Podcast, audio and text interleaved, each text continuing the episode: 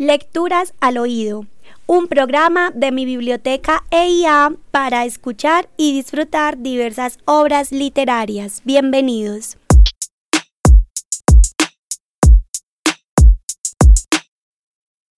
Ante la ley hay un guardián. Hasta ese guardián llega un hombre del campo y le pide ser admitido en la ley. Pero el guardián dice que por ahora no le puede permitir la entrada. El hombre se queda pensando y pregunta si le permitirán entrar más tarde. Es posible, dice el guardián, pero ahora no. Viendo que la puerta de acceso a la ley está abierta como siempre y el guardián se hace a un lado, el hombre se inclina para mirar al interior a través de la puerta.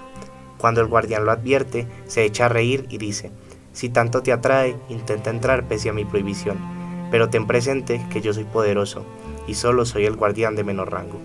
Entre sala y sala hay más guardianes, cada cual más poderoso que el anterior.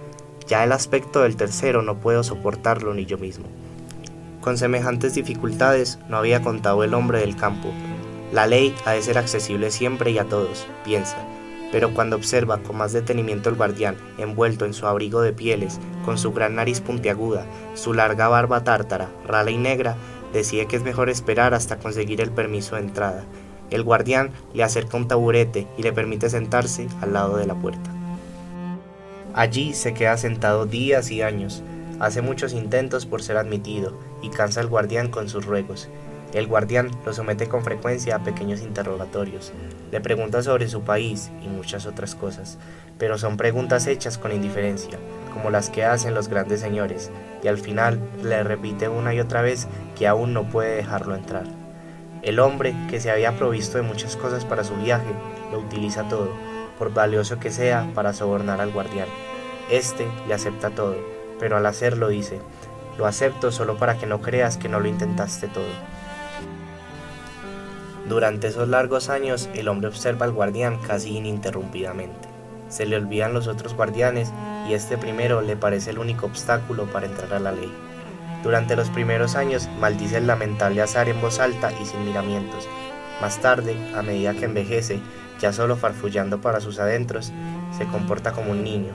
Y como al estudiar al guardián durante tantos años, ha llegado a conocer incluso a las pulgas del cuello de su abrigo de piel, pero también pide a las pulgas que lo ayuden y hagan cambiar de opinión al guardián.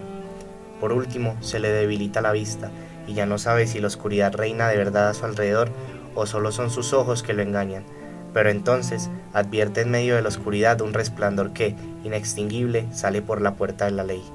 Le queda poco tiempo de vida. Antes de su muerte se le acumulan en la cabeza todas las experiencias vividas aquel tiempo hasta concretarse en una pregunta que todavía no le había hecho el guardián. Le indica por señas que se acerque, pues ya no puede incorporar su rígido cuerpo. El guardián tiene que inclinarse profundamente hacia él, porque la diferencia de tamaño entre ambos ha variado muy en detrimento del hombre. ¿Qué más quieres saber ahora? pregunta el guardián. Eres insaciable. Todos aspiran a entrar en la ley, dice el hombre. ¿Cómo es que en tantos años nadie más que yo ha solicitado entrar? El guardián advierte que el hombre se aproxima ya a su fin y, para llegar aún a su desfalleciente oído, le ruge. Nadie más podía conseguir aquí el permiso, pues esta entrada solo estaba destinada a ti. Ahora me iré y la cerraré. Escuchamos el cuento Ante la ley del escritor Franz Kafka en la voz de Alejandro Calderón, estudiante de Ingeniería Mecatrónica. Mi biblioteca, ella.